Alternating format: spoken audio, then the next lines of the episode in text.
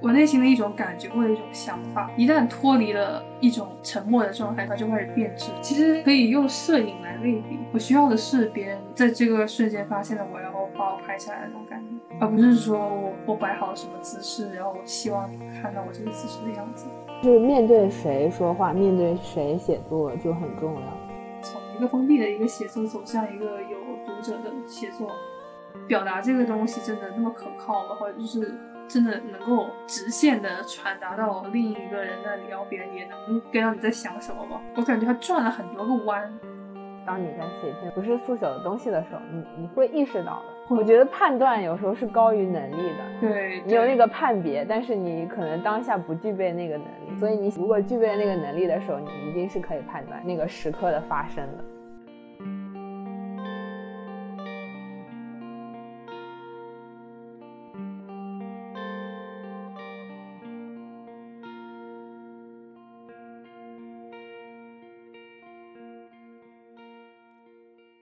Hello，大家好，这里是土星照命，我是主播阿飞。呃，今天是我们的第一期正式节目，请到了一位我的好朋友作为嘉宾，请这位嘉宾介绍一下自己吧。Hello，大家好，我是阿飞的朋友栗子。今天我们要聊的话题呢，就是跟实习有关，因为我们两个目前一个在北京实习，一个在广东实习，呃，也经历了大概两个月的实习时间。所以今天就是一期吐槽向的播客，希望大家听得开心。希望大家听得开心。好，可以。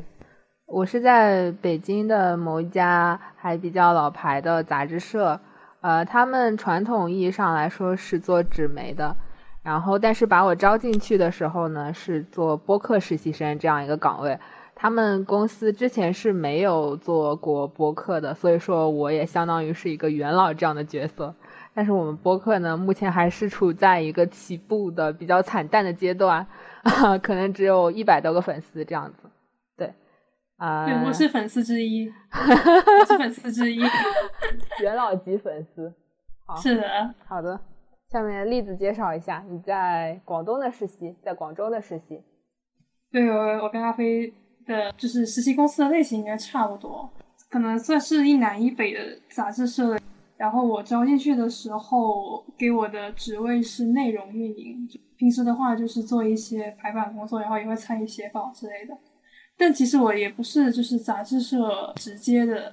一个员工，我是他的一个小号的，相当于一个读书号。我感觉我现在最大的困惑和疑问就是很难调整到一个读者导向的一个状态。就是我我知道这个号的调性，然后这个号其实也已经形成了一些自己的。风格，嗯，对对，就是他们就是呃文化热点，一些新书或者是一些值得探讨的一些文化话题，嗯，对，就是主要还是在文化这方面，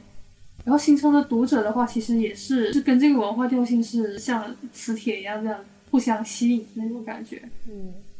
对，就是如果我提了一个跟这个他们他们的这个。调性不符的选题，或者是读者不会喜欢的话，我，的老师就会直接毙掉我的选题。前阵子写的那一篇稿子，其实也是说跟这个调性不太符合，是吗？就是读者对对，好像读者是不太喜欢我这种这种讲述的方式的，所以说我自己也是在探索之中。哦，就有的时候流量就是能说明一些问题的阅读量、点击量、点赞、再看这些很。实打实的数据，就是能够反映读者到底就是喜不喜欢。我感觉我自己对这些还是非常的不敏感。嗯，你觉得是是不敏感，还是说你可能内心深处有一种抵触的情绪？就是你不太愿意去考，不是说考虑啊，就是不太愿意把写作变成一件比较功利的事情，就是考虑大众的口味这样子。其实我觉得这个号已经很努力在做平衡了，他们的内容是有深度的，也是用心写的，我感觉是值得一读的。但是他们也是需要考虑一些受众啊，受众的口味偏好，然后会考虑他们这一篇文章的流量之类的，这些都是必须要。因为是跟他们的收入挂钩的，所以没有办法说完全抛开这一些。嗯嗯，对我感觉这是新媒体普遍的一个困境吧，就是如果要想要做出好的内容，嗯，然后同时又大家喜欢，嗯，对我感觉这个困境的话，我是可以理解的。而且我是觉得，如果如果是真的以后要在新媒体发展的话，读者流量这一关，我感觉它是跟内容齐平的一个要素吧。嗯，对。然后在就我而言，嗯，我感觉我现在还是抵触心蛮重的。对，就是在写的时候，我自己其实心里面就已经知道我这一篇的流量是不会很好的，我自己能够稍微感觉到读者是不太喜欢。读这这种文章的，而且我是写了一个在大陆相对冷门的作家，嗯，然后他他出的这一本新书反响也不是很好，嗯，对，就我自己写的时候，会感觉到发出来读者可能会不是很喜欢，嗯，对，然后这个是客客观的一个要素，就是最后的最后的数据也是这么不尽如人意了，嗯嗯。对，怕撇开这个不谈的话，我觉得我还是对对这一套，嗯，在努力的接受它，但是同时也是在内心也是在抵触它。嗯，还是有点拧着吧？我觉得大家对文字还是有有点追求，有点洁癖。毕竟都是学学文学出身的人，可能还是比较想写一些自己想写的东西。但是我感觉就是，嗯。我去实习的一个很重要的一个出发点，就是觉得在文学院的写作有点太封闭了。嗯，太封闭了。对你写，的东西，最后交上去，其实除了除了你和你的老师，没有谁能够再看到。对对，确实是的。对，而且我会觉得有点关起门来读书的感觉，就是我我只需要守着这这个文本，这个文学文本。然后我不需要考虑说这个文本的大家喜不喜欢读，或者是他他的文学史地位，或者是就是我我不需要考虑他外在的一个接受的问题，嗯，或者是我这篇文章外外界接不接受的问题，我只需要埋着头写就可以了，嗯，对我就会觉得有点就是关起门来写作的那种感觉，我觉得我有一点想要改变这种状态。嗯，对，所以才会去选择一个新媒体平台去做内容产出之类的。嗯，我感觉就是面对谁说话，面对谁写作就很重要，就会很大程度影响你去怎么写，然后怎么表达。就是你预设，你预设一个潜在的受众的时候，你其实就会不自觉的改变。或者顺应那一种类型的写作或者表达的风格，嗯，所以说你对你内心是有一个比较理想的受众嘛，或者一个比较理想的交流的和表达的对象。嗯，之前在文学院写东西的时候是不会有的，就是我自己写的话，我就是把它当做一篇习作。就是我自己写自己看，嗯，然后老师看了给个分，就是我感觉就是已经结束了，嗯，对这篇文章的这篇文章的寿命就在在这里结束了，嗯，然后如果我是发到一个公共的平台，有要面对各种各样的读者的时候，我就会紧张。我在写的时候就会在想，我就会脑子里就会一直闪闪着一个问题，说别人爱不爱看。或者写这句话，别人爱不爱看？嗯，这样子，嗯，对我感觉这这种紧张的话，可能是我在适应读者的一个过程。嗯，对，对，就是这个过程的话，我感觉是必经的。嗯，也就是从从一个封闭的封闭的一个写作走向一个有读者的写作。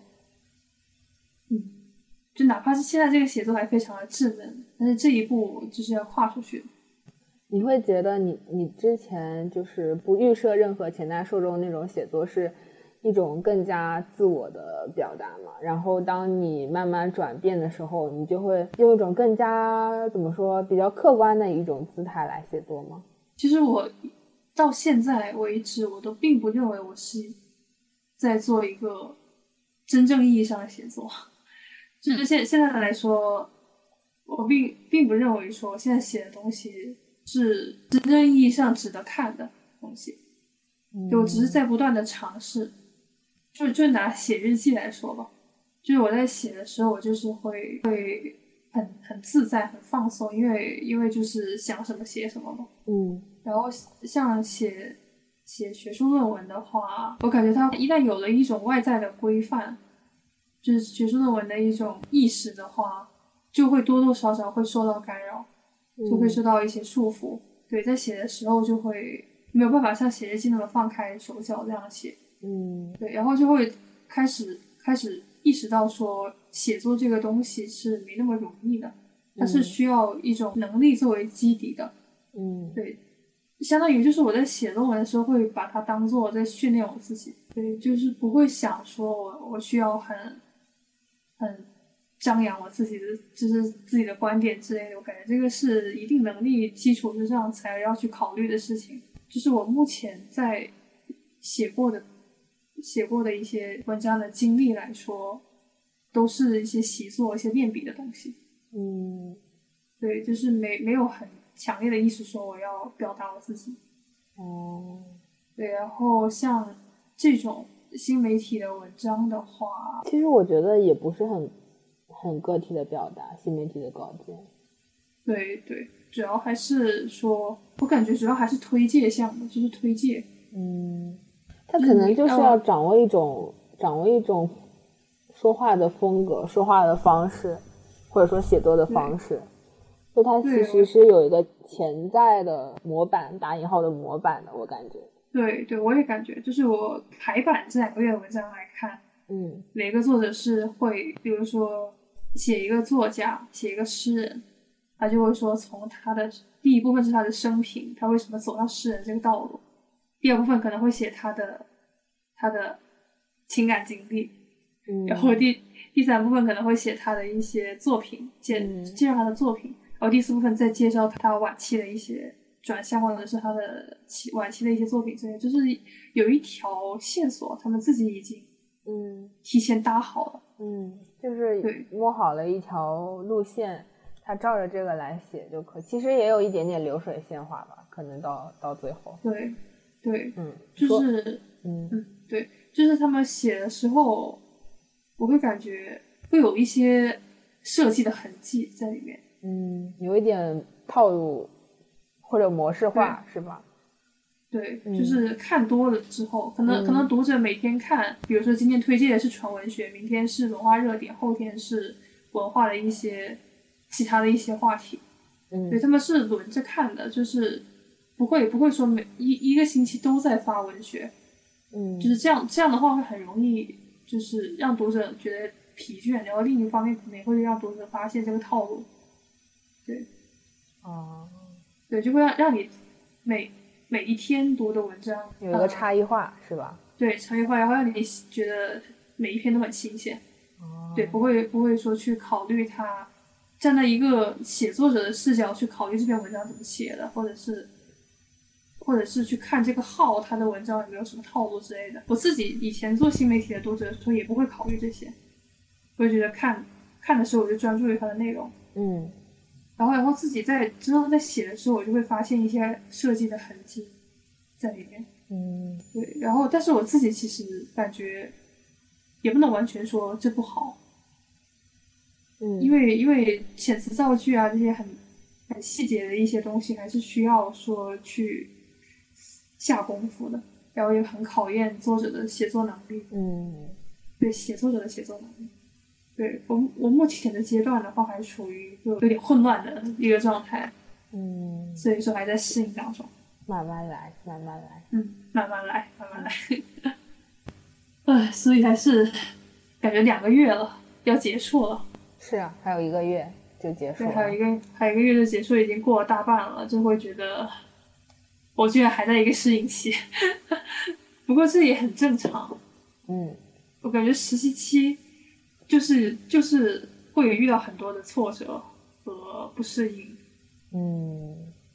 对，如果如果一直做这个行业一直不适应的话，可能就是不适合这个行业。就是刚面试的之前去了解这个号，包括我刚进的时候，我都会觉得这个号就是我的理想理想工作。啊，对，会觉得每天跟是在跟文字打交道，那当然是实实习生并不会接触很深刻的工一些或者是很深很深入的一些工作。我就觉得这是一个读书号，是我的本行。哦，对，对，就是这是我大学一直在做的事情。嗯，对，也是我以后以后想想做的事情。嗯，对，刚开始没有很多经历的时候，就会觉得这是一份很理想的工作。嗯，对，然后逐渐，尤其是自己开始写的时候，就是真正的进进入到了它这个内容生产的这个环节的时候，就会觉得也没有想象中的那么理想。首先是没有我想象中那么容易。嗯，就是我虽然是在在文院读了这两年，然后写的东西已经不少，就是会会感觉到没有很很很大的一个转变，比如就是我在哪里都是在写东西，然后会，然后现在逐渐了解之后，就会发现也没有那么简单。嗯，对，就是相当于是从一个封闭的写作，就是之前说的像封闭的写作转向了一个有读者的写作，然后就我就会考虑到更多的嗯，多更多的东西。主要还是心理上的一种不适应嘛。对，对，就会觉得，嗯，他不仅是在写东西，嗯对他也是在在写东西的时候要跟读者进行一个一种交流，嗯嗯而且我感觉，嗯，这还是很需要一种储备的。但是，但其实你们每写一篇稿子的话，其实是选一本书来写吗？那我、哦、那也不一那不一定，不一定就是呃，他比如说某一个出版社出了一本新书，然后你想写这本新书相关的，然后你也、你也需要说延延展到这一本书提到过的一些方方面面，哦这样子，对，可能会涉及不止一本书，泛文或者是化类的不止一个，话题，对对就跟写论文的差别其实还是蛮大的。对，写论文的时候你可能就只需要关注，甚至都不只不需要关注一本书，嗯，就是关注一个段落或者是一对对个一个有限的有限的文本。对对，文本细读。是的，，close walking，这是可以剪的，这是可以说的吗。可以可以可以，当然可以。而且我觉得，之所以新媒体啊，或者说杂志社这种工作对我们有吸引力，就是因为在那边工作的人，感觉是可以可以交流的，是可以对，对有一些沟通，有一些表达的，就不局限在工作关系，对不局限在工作关系之中，对就会觉得还可以聊一些工作之外还有对很有意思的事情，可以交朋友这种感觉。对，其实播客也是这样一种形式嘛。但是我发现他们就是拎得很轻，就是工作就是工作，然后平时的话也也比较慢热吧，也不会说很急于说要跟同事成为朋友之类的。其实我也是，是因为我是实习生嘛，我也没有想着说要跟其他人成为朋友，或者说靠这三个月就可以建立起比较紧密的关系之类的。我觉得对我对我来说也是比较难的。我觉得也正常，毕竟三个月萍水相逢之后不一定再见面了。嗯，但我觉得播客这个形式比较好的就是，即使是你们不是很熟悉，但是因为你们选定了一个话题，然后你们有那个共同的意向要聊出一些东西来，所以大家还是都会去尽量的去表达。所以即使即使嗯。是那个时间可能只有一两个小时，然后你们之后也没有过多的交流，但是就是在那一两个小时里面，嗯，还是会对彼此有一些激发，然后彼此之间的沟通也会对对方、对自己都会有一些有一些帮助吧，我感觉。我感觉像博客的话，表达就蛮必要的，大家都会相对来说稍微开开放一点吧。我感觉像我们这种文化号，就是表达不是很必要，呃，大多是跟文字打交道，就是交际、交际或者是嗯建立更加紧密的联系，不是必要。嗯，像我们社的稿子的话，其实采访我感觉还是蛮多的，就是、嗯但他不是像人物那种做单人的特稿，他是可能会三四个人采访三四个人，然后组成一篇稿件，所以记者做采访工作，我感觉也也是蛮多的，就跟人沟通交流啊之类的。我们杂志社有一个老师，他是长期不坐班的，他就是 base 杭州，他是在一直在杭州那边，就是也不来北京，就在那边定居，就相当于远程工作嘛。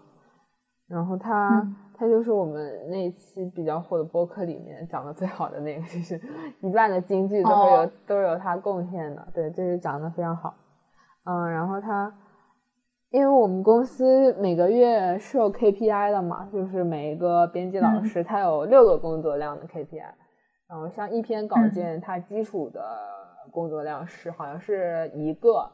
还是零点五呃，对，应该是一个吧。对，然后如果这篇稿件的反响比较好，或者说主编觉得这一篇稿件质量比较高的话，他就会加到一点五个工作量这样。所以，呃，每一个每个人一个月大概要写四到五篇稿子这样子。然后像我刚刚说的那个老师，他他就是那种会比会比较想精细的打磨一篇文章的那种。所以他有的时候一个月就完不成他的那个工作量，然后完不成就要扣钱嘛，对，会扣钱。但他的稿子质量都很高，我看过他写的那个采访稿，就那个开头就感觉是比较不一样的。其实就是看的多了嘛，难免会有一点审美疲劳，就就新媒体的稿件。对，我觉得，我觉得 其实。很多选题啊，大部分选题啊，每一个大号都轮着都做过一遍了。像我做播客之前，会去查一些文章嘛，就是有关这个话题，各个大号都讲了一些什么内容，或者说有没有比较大的呃播客已经做过这个话题了。然后每搜一个话题，就会发现每一个公众号都基本上都写过一篇稿子。对，这这是在同一个这个话题上，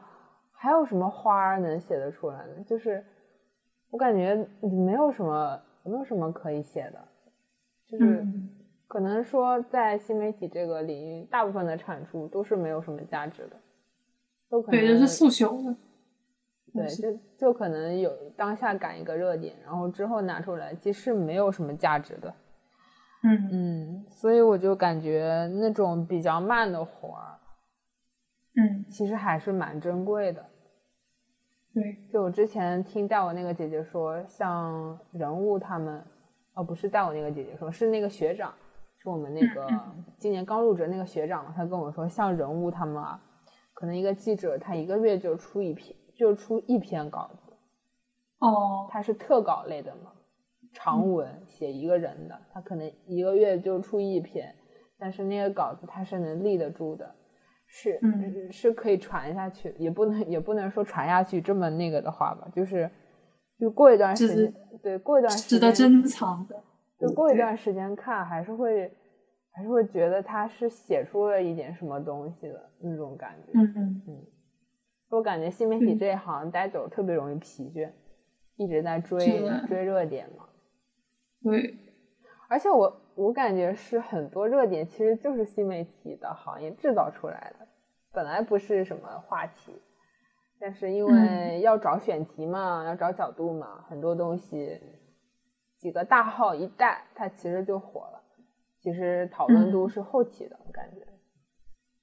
的确，就是其实人物这一种文章是我。蛮向往的，我也是，我也是，可能可能是我的另一重理想。然后进去之后，你先不说，就是假设进去之后又会打破的一个东西。但是，但是其实它的内容是，是我感觉是一个基准吧，就是我感觉是一个好的一个标准。嗯，对，就是立在那儿的一个标准。对对，高中的时候看人物，那个时候就很喜欢，记得特别清楚，当时我写。写李诞的一篇文章，写的很好。那篇文章标题我还记得，叫他那篇文章标题叫《浅薄如水》，写李诞。哦，然后还要写马东的，都写的蛮好的。嗯，对，我之前是看了他写的一个写一个译者叫许渊冲，就是他去世的时候把他的那个之前发过的重发了一遍。嗯，哇，真的是就是非常的敬佩。嗯。但是我也看过他们有一些速成的稿子，就是偶然之间看到了一些。嗯，有有一篇它是呃采访朱婷的那个女排的哦，女排的核心成员，对，就是那那一篇就是很明显的能够看出他是赶出来的，有一些语言就是觉得哇这好不人物呀，这真的是人物吗？那种感觉。嗯对，然后我感觉这是一个特特例吧，他大部分稿子还是非常非常值得学习的。嗯，对我的工位旁边的一个姐姐，她是我们大号的一个写作者，嗯我就会感觉到她每天在非常忙碌的敲键盘，有的时候就是在在微信状态里面说自己是写稿机器，然后一直在完成一些她的 KPI 之类的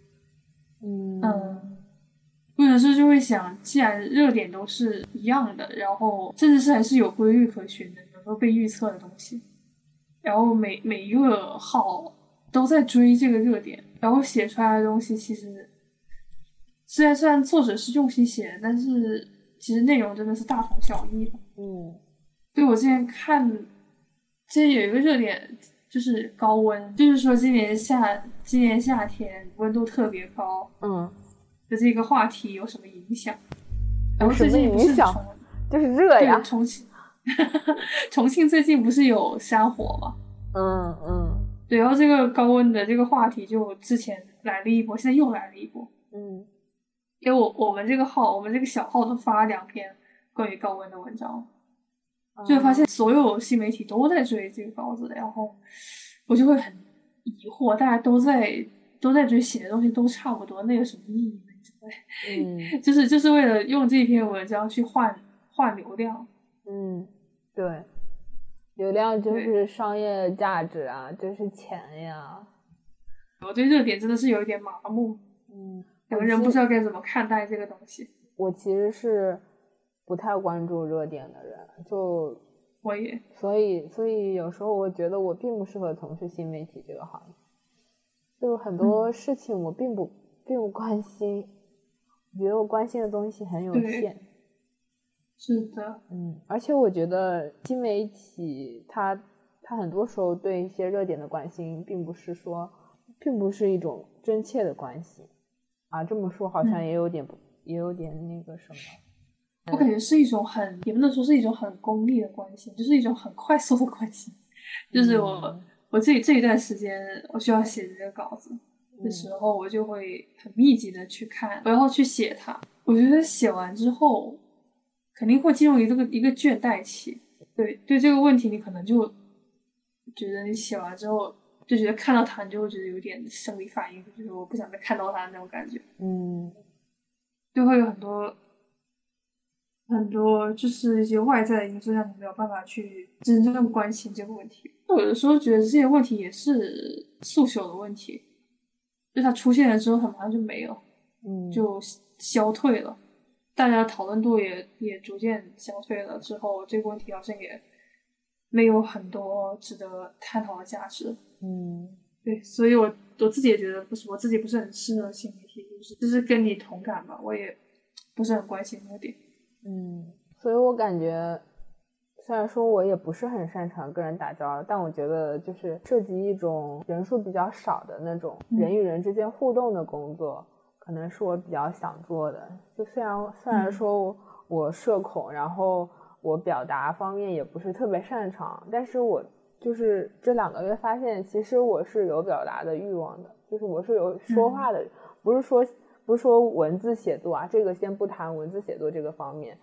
嗯。就是单说讲话这个事儿，我发现我是有讲话的欲望的，并不是嗯。像我之前对自己的认知里面那种我呃不擅长表达，然后我也没有什么想说的。其实我发现嗯是会有这样想说话的时候的，对然后会很想要跟别人去交流一些观点之类的。而嗯。且我觉得对我来说比较有比较有效的交流，或者说比较让我受用的交流，就是跟热点没有关系的交流，然后跟人有关系的交流，就是跟跟个嗯体有关的那种交流。嗯，我有同感，就是我发现我我以前是觉得自己对写作没有什么欲望，真正开始写的时候，我会发现，呃，它矫正了我很多的观念。对我，我觉得自己是对对写东西是有诉求的，就是我想通过写作去表达一些什么。嗯，但是，嗯，但是也是说，我不想写那种诉求的东西。但是具体要写什么，其实我也并不是特别清楚，还在探索之中。嗯，我觉得你等到你写的时候，你应该就会知道，就是当你在写一篇不是不是速朽的东西的时候，你你会意识到的，你会意识到我在写一个不是速朽的东西。我觉得判断有时候是高于能力的，就是你有判别的能力，你有对，你有那个判别，但是你可能当下不具备那个能力。对对，所以你写你如果具备那个能力的时候，你一定是可以判断那个那个时刻的发生的。嗯，我感觉我以前对于写作的欲望就是很一种执念。虽然说我把大学的这种写作大大部分是看成一种一种训练吧，还没有开始说真真正的去表达一些什么。嗯。你你觉得什么样的是真正的表达一些什么？嗯，就是你的标准是什么样的？我在之前很长一段时间会觉得说，很多东西是表表达不出来的。嗯，我赞同。对，比对，比如说你喜欢听一首歌的时候，你突然 get 到的时候，嗯，你想要跟别人说，我大部分时间是语无伦次的。嗯，对，我的表达或者是我写我写的时候，或者我会写的时候会。蹦出很多词，但是要连成一句话，就是磕磕巴巴的一句话。嗯，对，我会，我之前会经过一段时间很断裂的表达，就是没办法形成一个连续的让人听得懂的东西。嗯，我当时就会怀疑说，表达这个东西真的那么可靠吗？或者就是真的能够直线的传达到另一个人那里，然后别人也能 get 到你在想什么吗？我就会质疑这个问题，嗯，但一方面是我能力不够，然后另一方面我会质疑表表达本身是否有这个作用，尤其是写作，写作这种对这种方式，就是我感觉它转了很多个弯，转了很多个弯，就我有思考过语语气词和一些比较正式的措辞。我觉得我目前目前说我我真实的感受和写出来完全对等的一个状态就是语气词，比如哈哈哈，这就是我一个真实的真实的想法。哎，我打出来完全不用费脑子，我就直接把它把它写出来了。嗯，这种这种感觉，这种表达，我觉得是完全直觉的一种表达，就是我完完全完全表达出了我想要把我我的那种那种心里的感觉。嗯。对，但是遇到更复杂的东西的时候，比如说现在我在想更复杂的东西的时候，我就会卡顿，我开始卡顿。对，我我会发现表达表达出来没有那么容易。对，然后如果要把它写成文字的话，我就会有一种寸步难行的感觉。我会觉得说脱口而出是比较就是一手的，也不是一手，已经已经是一种二手的表达了。嗯，就是要讲给别人的时候，如果如果写把它写下来，我觉得就是也不能说是三手吧，就是更更转的一个弯。你要你要把它，相当于是有一个东西把它记录下来了，嗯，对，然后你要通过这个这个介质，它是一种介质，你要把它传达给另一个人的时候，嗯，我就会有很多的犹豫和顾虑。这个犹豫和顾虑是是对什么的犹豫和顾虑呢？是一个很复杂的问题，对我来说，我感觉就是我内心的一种感觉或者一种想法，一旦脱脱离了一种沉默的状态，就是我自己没有没有跟任何人讲的一种沉默的状态之后，它就开始变质，嗯，它就会变。比如说，有的时候我的想法我是不想写在日记里面的，就感觉我写出来之后它就变了，就是可能会被我歪曲掉，嗯，就会觉得啊，我当时。当时想的东西写出来完全不一样，我感觉这这一个过程就是能够能够能够表明说我的一些顾虑，就是我没有办法很直接的把它把这种想法讲出来，是文字语言本身的一种限制，你是觉得这个吗？还是说那种类似于一种转码的过程当中，它就是会有一些损失，会会有一些损耗。我感觉损损失不是一个很精确的描述，我是会觉得有很多东西，很多想法不可转述是吗？不不可表达，不可表达固定下来是吗？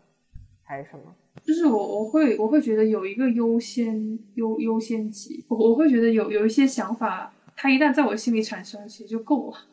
我不需要再再说去用各种各种方式或者是手段去把它重新包装一下再给别人。我我会有一种这种很不切实际的期待，是他先在我这里，然后别人走这条路进来我这里发现他。而不是我想尽想尽千方百计去把它修饰啊、包装呀，然后再通过语语词或者是文字把它传达出去。我感觉是一是这种有一点有点自私的这种想法，就是我感觉我不是很喜欢外向的表达。我希望别人进来这种感觉，因为我觉得我一旦把它传出去。嗯，就是在损耗它，或者是在，我不是很喜欢“损耗”这个词的形就它本来就该在这里，或者一种感觉。我有一点能理解的那种感受，就是你觉得讲出来的话，是不是有一点像那种夸耀的意思？这个词也不是很准确啊，但是是有那种感觉吗？就是你好像要去要去求得，也不是求得，我就先暂且这么说，就是求得一个理解。这种感觉，或者说你既然把它表达出来了，你就会想要别人来认可啊，或者说理解啊之类的，就会有这样一种期待，然后这种期待又会有一点点扭曲你的表达，就是不是他自然的那种状态了，是吗？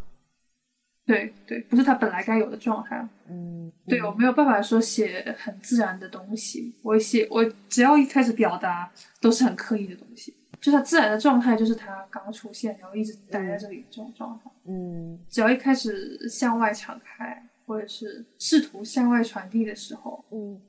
别人就会很很明显的看出我的痕迹，就是我的额外的一些意图之类的。嗯，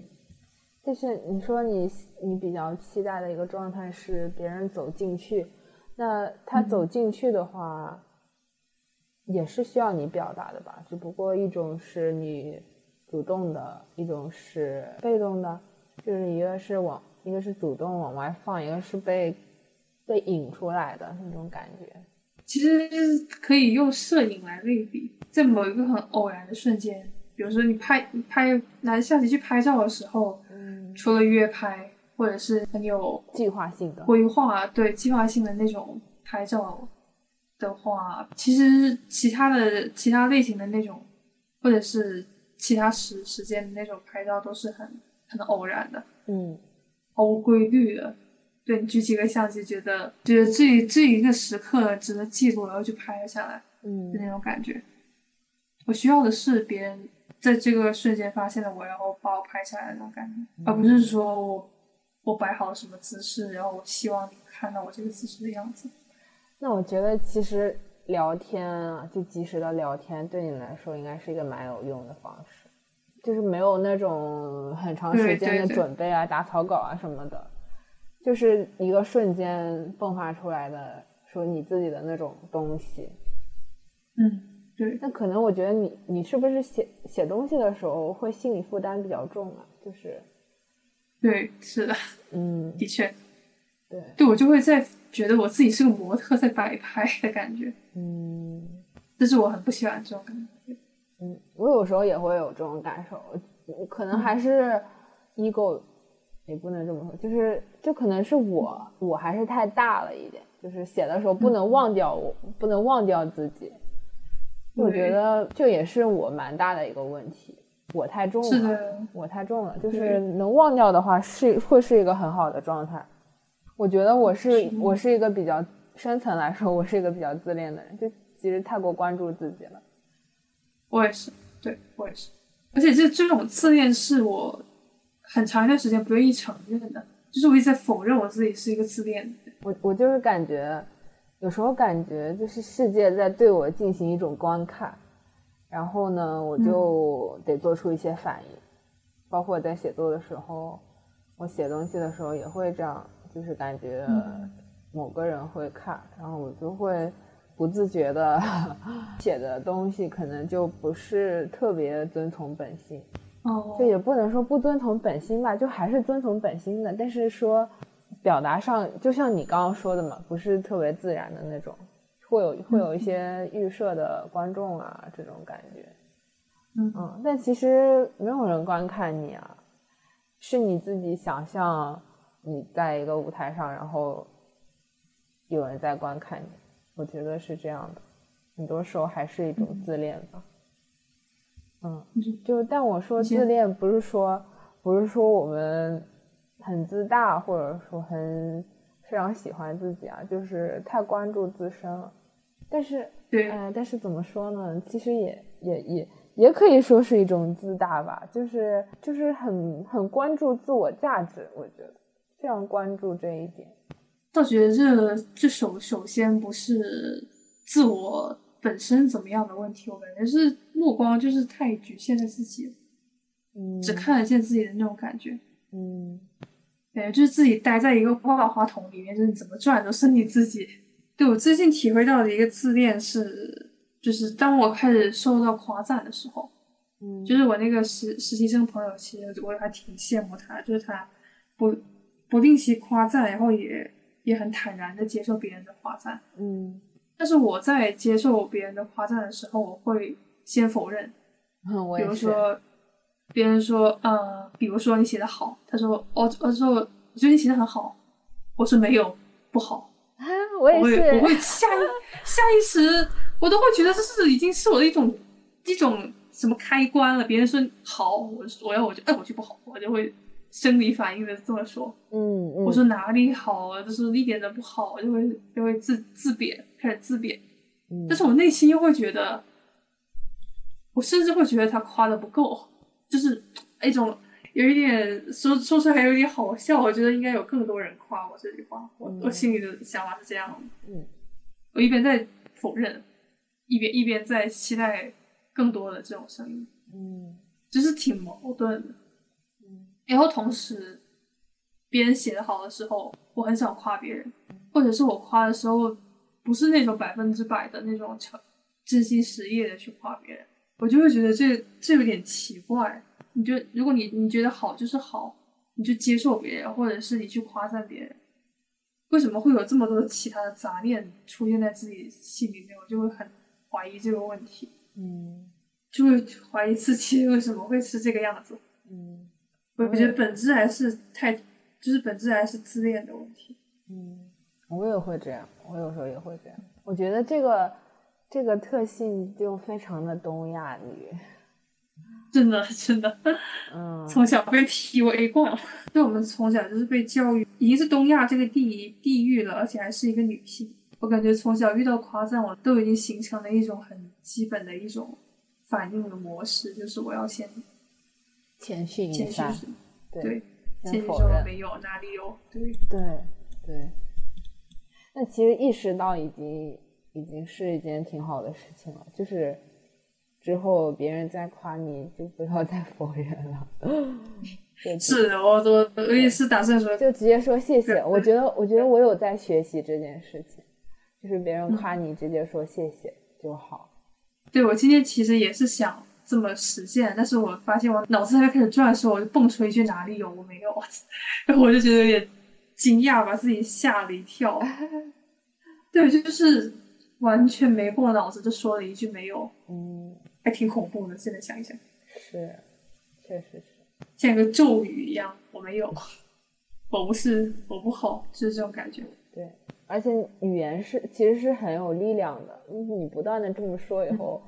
自己慢慢的也会这样认为。但是其实你内心最深处又不是这么想的，又又其实是希望可以肯定自己的价值的，然后就会变得非常非常的拧巴。对。就是有一种自我贬低，就自我贬低到一定程度，就会就是这种自恋，对，嗯，而且这种自我贬低其实也是一种自矜，嗯，对，就是极走极端了，已经开始。本来本来自我肯定就是一件很中肯的事情，然后缺乏的话就开始往两端走，往两端发展，就开始开始拧。可怜的东亚女的一生，是的，可怜的。但我觉得现在也不是改不了，就是不是那么对他抱着不是那么悲观的心态，觉得嗯，啊，可以改，我觉得是可以的。意识到了，这个还不算是特别根深蒂固的东西吧？我觉得是可以的，可以改的。对，主要是之前没有这个自觉，没有意识到。嗯。而且我之前还以觉得这是对的，以至于就是逐渐发现自己有一点不太好的倾向的时候，就会发现该改了。嗯，说好的吐槽呢？怎么聊了一些这么沉重的话题？但我感觉我们吐槽的时候聊天界面已经吐槽了非常多了，对啊，那就找一找可以吐槽的地方了。我感觉，我感觉我们就是这一个聊天都在往自己身上找原因，都没有开始骂公司。我操！东亚女的东亚女的另一个特性，永远在自己身上找原因。我操！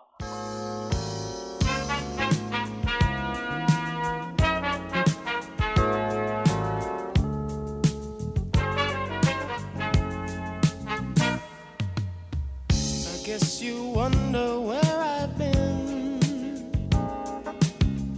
I searched to find the love within.